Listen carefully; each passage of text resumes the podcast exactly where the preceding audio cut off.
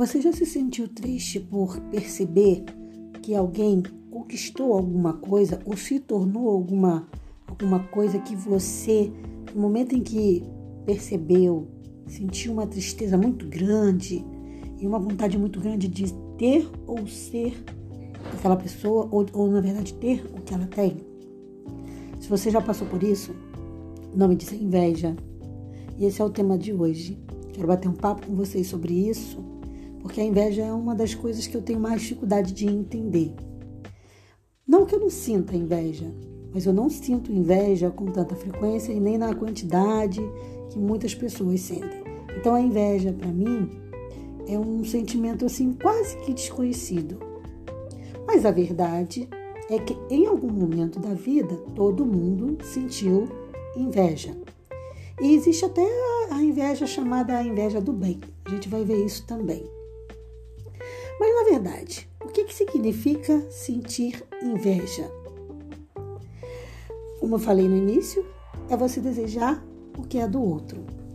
Então, é quando você pega toda a sua energia, você é a pessoa, né? A pessoa, invejoso, né?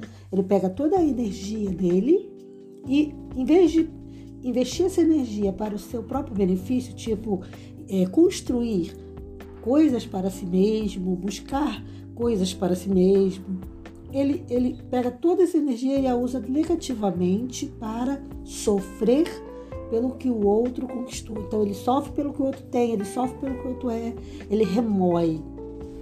E a inveja ela é corrosiva. Agora o mais interessante da inveja é que ela nasce de dentro. Ela nunca vem de fora. Então nunca é o outro quem começa a inveja na gente. É sempre a gente que começa. A inveja começa dentro da pessoa. Isso é muito interessante também. Então a pessoa sente inferioridade, sente desgosto, sente tristeza. Existem casos em que a inveja pode levar à depressão, mas não entenda que toda a depressão vem da inveja, porque isso não é verdade. O que eu estou dizendo é que a inveja pode, quando muito é, evoluída, levar a casos de depressão. E existem sim pessoas que podem pensar, inclusive, em suicídio por conta da inveja. E pode também desejar a morte do outro, tá? Então, além de desejar que o outro perca o que ele tem, desejar que o outro tenha algum problema, ela pode, inclusive, quando o nível é muito elevado, desejar que o outro morra, suma. Porque ela quer resolver o problema da dor dela, né? Erradamente. E a dor dela é ver o outro bem, ver o outro feliz. Como eu falei, todo mundo vai esbarrar com a inveja em algum momento. Então, é, é, a gente não pode dizer, ah, nunca senti inveja. Mentira isso. Ou a invejinha do bem, em algum momento da nossa vida a gente sentiu. Agora, claro, você pode ter sentido uma vez só e nunca mais ter tido esse problema. Isso aí é possível. Mas na psicologia, o que é? Ou melhor, para a psicologia, o que, que é a inveja? Ela é o? Esse, como eu falei para você, né? O deslocamento dessa energia de uma direção para outra. Então, em vez de eu é, usar a minha energia para vencer dificuldades, realizar coisas, porque ontem eu, é, ontem eu falei sobre realização, né? Falei ontem, falei antes de ontem, fiz posts sobre isso, fiz vídeos sobre isso. Então, a pessoa realizada, ela, ela gasta uma energia, né? Ela, ela dispensa uma energia daquilo que ela está buscando. Normalmente, quando a pessoa é uma pessoa invejosa ao extremo, quando ela tem já uma, uma inveja patológica, ela não vai ser realizada. Por quê? Porque ela vai gastar a energia dela ao contrário, ela vai gastar a energia dela para é, com o outro. Ela vai gastar toda a energia dela sofrendo pelo outro. Então ela vai estar preocupada com o outro, preocupada com o que o outro está conquistando, preocupada com o que o outro está realizando. E isso atrapalha o desenvolvimento dela. Por isso ela não vai ser, vai ter realizações verdadeiramente significativas. Isso é muito perigoso. Quem é o invejoso? Se a gente fosse perguntar assim, mas está resumindo assim, fazendo uma, um balanço geral, quem é o invejoso? É aquela pessoa que não olha para si. Não olha para si. Ele está o tempo todo olhando para o outro, olhando para as conquistas do outro, olhando para as vitórias do outro, olhando para os bens materiais do outro. Então, porque veja bem, a gente, a gente não deve ser extremo em nada, né? Então a gente nem deve olhar somente para dentro, né? Para a gente não começar a se sentir melhor do que os outros, mas também não devemos olhar só para fora. Tudo em excesso é ruim. O problema do invejoso é que ele só olha para fora, ele nunca olha para si.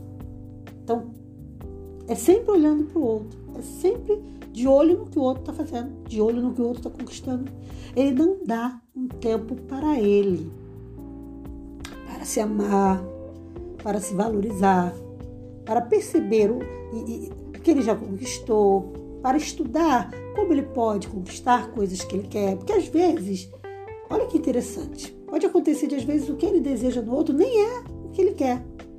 Ele só não quer o outro feliz. Olha que coisa horrível. Então, às vezes, por exemplo, assim, ah, fulano tem conquistou um bem. Às vezes ele nunca almejou aquilo. Mas só porque o outro conquistou, aquilo passa a ser a coisa mais importante do mundo e ele não quer que o outro tenha. Na Bíblia, como é que é vista a inveja? Deus reprova a inveja. Nunca a gente vai ler na Bíblia de que Deus apoia esse sentimento, é, é, essa, essa atitude, né? Não vai, não vai ter esse, esse apoio. E a Bíblia também fala mal da inveja, fala é, apresenta a inveja como uma igual um veneno, né, de cobra, vamos supor, que é quando a cobra pica a pessoa, o veneno começa a se espalhar pelo corpo, uma cobra venenosa que tem um veneno forte capaz de matar, e em poucos segundos, se essa pessoa não conseguir um socorro imediato, ela pode morrer envenenada. A inveja é um veneno na pessoa. Ela contamina a pessoa, o portador da inveja. Então ela funciona como um veneno. E a Bíblia apresenta a inveja sempre de forma negativa, mostrando, deixando muito claro que inveja não é bom, inveja faz mal. A inveja, quando ela começa na pessoa, ela começa como um mecanismo de defesa. Então é quando a gente quer defender alguma grande ferida que a gente tem, alguma humilhação que a gente passou, tá? A gente quer também é, não ficar é, lutar, na verdade, contra um abandono. Só que o problema é o que isso vira quando vai se é, crescendo, né? Quando ele vai crescendo, que aí é quando eu falo do excesso. Então, a inveja ela sempre começa pequenininha, mas se a gente não cuidar, ela começa a crescer. Quando ela começa a dominar o território do coração do homem, aí que está o problema. Esses temas são tão interessantes que eu nunca consigo falar agora com eles cinco minutos. Né? Esses, três dias aí eu estou passando dos cinco minutos porque os temas são muito bons e hoje ainda não vou conseguir falar tudo, acho que vou ter que falar de fazer outro podcast falando sobre esse tema. Mas é muito interessante isso, a gente entender que a inveja ela é um mal que está dentro de nós. Se a gente alimentar ela, o mal está dentro da gente, não está no outro. Então a gente precisa pedir a Deus, né? É, é, orar e clamar a Deus para que, caso a gente tenha experimentado sentimento de inveja, para que Deus nos liberte, que Deus nos ajude a abandonar essa, esse sentimento, essa emoção. Eu, eu estou chamando assim, tá? Não estou dizendo que é emoção, não, mas eu estou chamando. Mas abandonar esse sentimento, para que a gente não seja escravo dele. Hoje ainda eu vou publicar na minha rede social é, como a gente pode lidar com o invejoso, algumas dicas podem nos ajudar de como a gente pode lidar com o invejoso, o que a gente deve fazer. Que também é muito ruim quando a gente percebe alguém invejando a gente. Isso é péssimo, isso é horrível, é triste. eu vou deixar com você aqui para finalizar esse podcast é, um texto sobre inveja, que tem muitos, tá? Tem muito texto bíblico sobre inveja. Se você for procurar na Bíblia, você vai achar bastante coisa. Então, por exemplo, assim, ó, lá em, em Provérbios capítulo 13, no versículo 30, diz assim: O coração em paz dá vida ao corpo, mas a inveja apodrece os ossos. Lembra que eu falei que a inveja é uma coisa que está dentro? Começa dentro, cresce dentro e vai destruindo de dentro para fora. Quando o invejoso chega a fazer mal para uma outra pessoa que ele inveja, é porque por dentro ele já está totalmente corroído. Então a inveja apodrece os ossos. Vamos fugir da inveja, deixando a inveja bem longe da gente. Esse é o melhor fazer. Espero você para o nosso próximo encontro e lembre-se: cinco minutos podem sim mudar uma vida.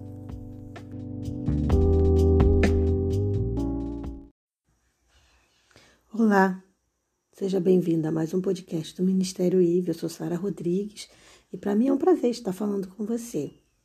Hoje quero bater um papo rápido sobre justiça. Mas você sabe o que é justiça? Você se considera uma pessoa justa? É importante saber que quando a gente fala de justiça em relação a Deus, ela pode ser vista de uma forma. E quando a gente fala de justiça em relação ao homem, ou seja, ao nosso semelhante, ela é vista de outra forma. A justiça em relação a Deus tem muito a ver com a humildade, na posição de humildade que a gente se coloca diante do Senhor.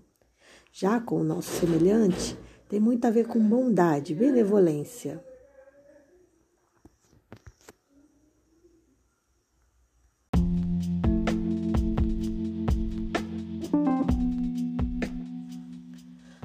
Você se considera uma pessoa justa?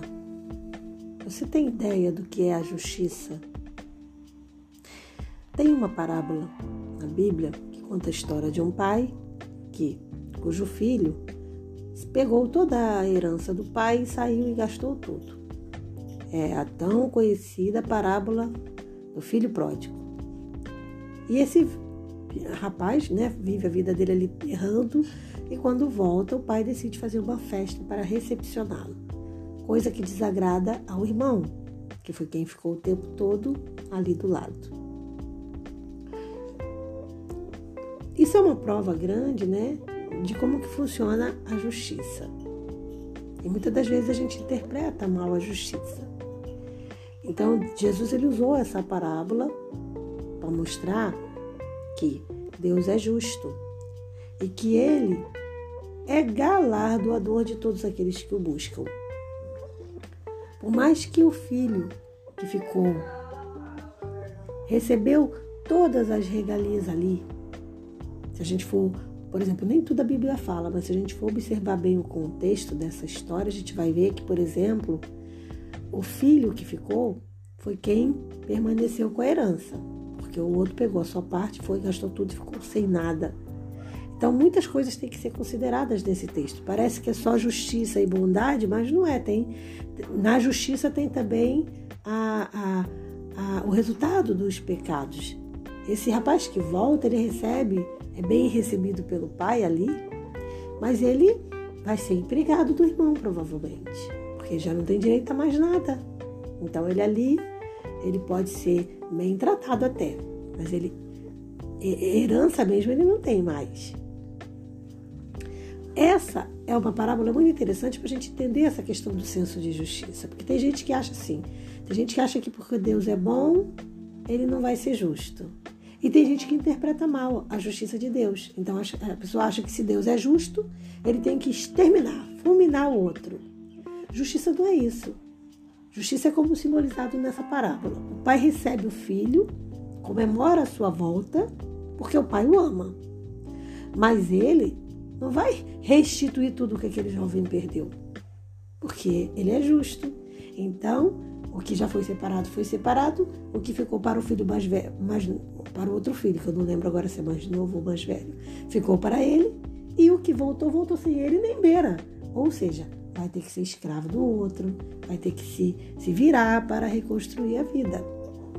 É muito errado quando a gente pega a parábola do filho pródigo e só usa ela para mostrar ah, que tudo é lindo e maravilhoso. Não, ela é uma parábola justa também.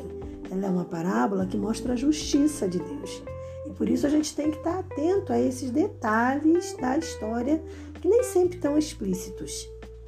Observando que, é, claro que tem o foco da justiça, do perdão ali na parábola, mas ao mesmo tempo fica muito claro que em nenhum momento o pai vai passar a mão na cabeça do filho.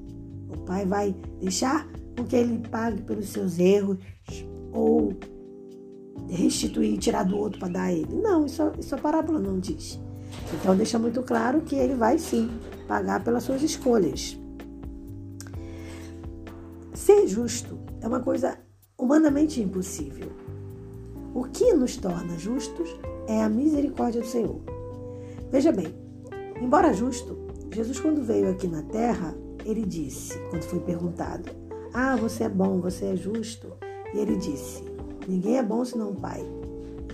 Claro que Jesus estava respondendo ali porque estava usando o linguajar humano para que as pessoas entendessem. Mas ele era justo, ele é bom, ele é o Pai. Então, quando é que eu posso ser justa? Quando eu vivo na presença do Senhor, praticando aquilo que Deus praticaria no meu lugar. Então, quando é que eu sou justa? Quando Jesus me justifica. E como é que Jesus me justifica? Se eu fizer o que ele faria. Nós somos a representação de Jesus aqui. Então, o amor que Jesus quer demonstrar tem que ser demonstrado por mim. O perdão de Deus tem que ser demonstrado por mim, ao meu semelhante. A justiça de Deus tem que ser vista pelas minhas atitudes. Quando eu falo por mim, por minha, eu estou me referindo a você, a mim, cristão, evangélico, que busca a presença do Senhor. Então, para que sejamos considerados justos, precisamos buscar da fonte. Quem é a fonte de justiça? Deus. Então é de novo a comunhão diária com Deus que eu sempre friso, o relacionamento com Deus, a busca incessante por ser cada vez mais parecido com Ele, que vai nos justificando, que vai nos tornando justos. Porque aí a gente vai começando a abandonar o pecado, a gente vai começando a não ser é, parcial, ou seja, a gente precisa ser imparcial. E a gente vai fazendo aquilo que se espera que um cristão faça. Ser justo não está nada ligado a cargo de igreja, ou a anos de igreja, ou a família, a sobrenome, ou ao grau de instrução. Ah, fulano tem um grau superior, é mais justo, não. Ah, fulano faz parte da família tal, participa da comissão tal, nada a ver. Ah, ele é mais justo porque ele está muito mais tempo na igreja. Não. Justiça é resultado de comunhão com Deus e de ir se tornando mais e mais semelhante a Ele. Seja justo nas suas palavras, nas suas ações, no seu pensar. Toda justiça começa num pensamento, porque pensamento gera sentimento, que gera comportamento. Pense nisso.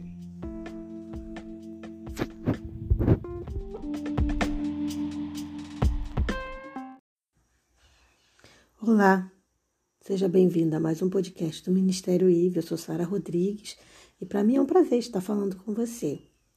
Hoje quero bater um papo rápido sobre justiça. Mas você sabe o que é justiça? Você se considera uma pessoa justa? É importante saber que quando a gente fala de justiça em relação a Deus, ela pode ser vista de uma forma.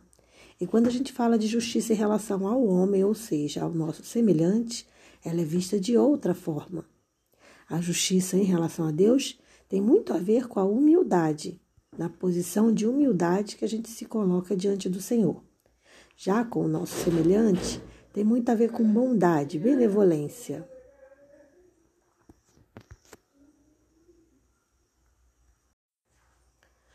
Você se considera uma pessoa justa? Você tem ideia do que é a justiça?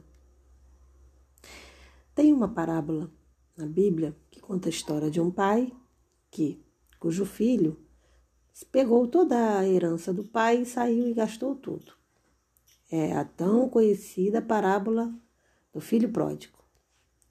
E esse rapaz, né, vive a vida dele ali errando e quando volta, o pai decide fazer uma festa para recepcioná-lo, coisa que desagrada ao irmão, que foi quem ficou o tempo todo ali do lado. Isso é uma prova grande, né, de como que funciona a justiça. E muitas das vezes a gente interpreta mal a justiça. Então, Jesus ele usou essa parábola para mostrar que Deus é justo e que ele é galardoador de todos aqueles que o buscam. Por mais que o filho que ficou recebeu todas as regalias ali, se a gente for, por exemplo, nem tudo a Bíblia fala, mas se a gente for observar bem o contexto dessa história, a gente vai ver que, por exemplo, o filho que ficou foi quem permaneceu com a herança, porque o outro pegou a sua parte, foi, gastou tudo e ficou sem nada. Então, muitas coisas têm que ser consideradas nesse texto. Parece que é só justiça e bondade, mas não é. Tem, na justiça tem também a, a, a, o resultado dos pecados. Esse rapaz que volta, ele recebe é bem recebido pelo pai ali, mas ele vai ser empregado do irmão, provavelmente, porque já não tem direito a mais nada. Então ele ali, ele pode ser bem tratado até, mas ele herança mesmo ele não tem mais. Essa é uma parábola muito interessante para a gente entender essa questão do senso de justiça, porque tem gente que acha assim, tem gente que acha que porque Deus é bom, ele não vai ser justo. E tem gente que interpreta mal a justiça de Deus. Então a pessoa acha que se Deus é justo, ele tem que exterminar, fulminar o outro. Justiça não é isso. Justiça é como simbolizado nessa parábola. O pai recebe o filho, comemora a sua volta, porque o pai o ama. Mas ele não vai restituir tudo o que aquele jovem perdeu, porque ele é justo. Então, o que já foi separado foi separado, o que ficou para o filho mais velho, mais, para o outro filho, que eu não lembro agora se é mais novo ou mais velho, ficou para ele, e o que voltou, voltou sem ele nem beira. Ou seja, vai ter que ser escravo do outro, vai ter que se, se virar para reconstruir a vida. É muito errado quando a gente pega a parábola do filho pródigo e só usa ela para mostrar ah, que tudo é lindo e maravilhoso. Não, ela é uma parábola justa também. Ela é uma parábola que mostra a justiça de Deus. E por isso a gente tem que estar atento a esses detalhes da história que nem sempre estão explícitos. Observando que, é, claro que tem o foco da justiça, do perdão ali na parábola, mas ao mesmo tempo fica muito claro que em nenhum momento o pai vai passar a mão na cabeça do filho. O pai vai deixar com que ele pague pelos seus erros, ou restituir, tirar do outro para dar a ele. Não, isso, isso a parábola não diz. Então deixa muito claro que ele vai sim pagar pelas suas escolhas. Ser justo é uma coisa humanamente impossível. O que nos torna justos é a misericórdia do Senhor. Veja bem, embora justo, Jesus, quando veio aqui na terra, ele disse, quando foi perguntado: Ah, você é bom, você é justo. E ele disse: Ninguém é bom senão o Pai. Claro que Jesus estava respondendo ali porque estava usando o linguajar humano para que as pessoas entendessem. Mas ele era justo, ele é bom, ele é o Pai. Então, quando é que eu posso ser justa? Quando eu vivo na presença do Senhor, praticando aquilo que Deus praticaria no meu lugar. Então, quando é que eu sou justa? Quando Jesus me justifica. E como é que Jesus me justifica? Se eu fizer o que ele faria. Nós somos a representação de Jesus aqui. Então, o amor que Jesus quer demonstrar tem que ser demonstrado por mim. O perdão de Deus tem que ser demonstrado por mim, ao meu semelhante. A justiça de Deus tem que ser vista pelas minhas atitudes. Quando eu falo por mim por minha, eu estou me referindo a você, a mim, cristão, evangélico, que busca a presença do Senhor. Então, para que sejamos considerados justos, precisamos buscar da fonte. E quem é a fonte de justiça? Deus. Então é de novo a comunhão diária com Deus que eu sempre friso, o relacionamento com Deus, a busca incessante por ser cada vez mais parecido com Ele, que vai nos justificando, que vai nos tornando justos. Porque aí a gente vai começando a abandonar o pecado, a gente vai começando a não ser é, parcial, ou seja, a gente precisa ser imparcial. E a gente vai fazendo aquilo que se espera que um cristão faça. Ser justo não está nada ligado a cargo de igreja, ou a anos de igreja, ou a família, a sobrenome, ou ao grau de instrução. Ah, fulano tem um grau superior, é mais justo. Não. Ah, fulano faz parte da família tal, participa da comissão tal. Nada a ver.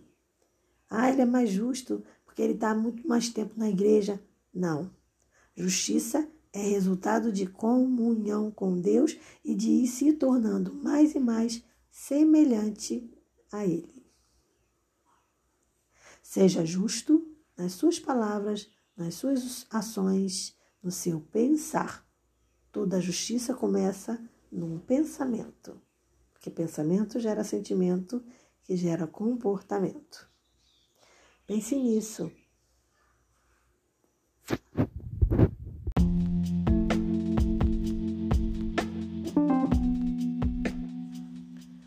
Você se considera uma pessoa justa?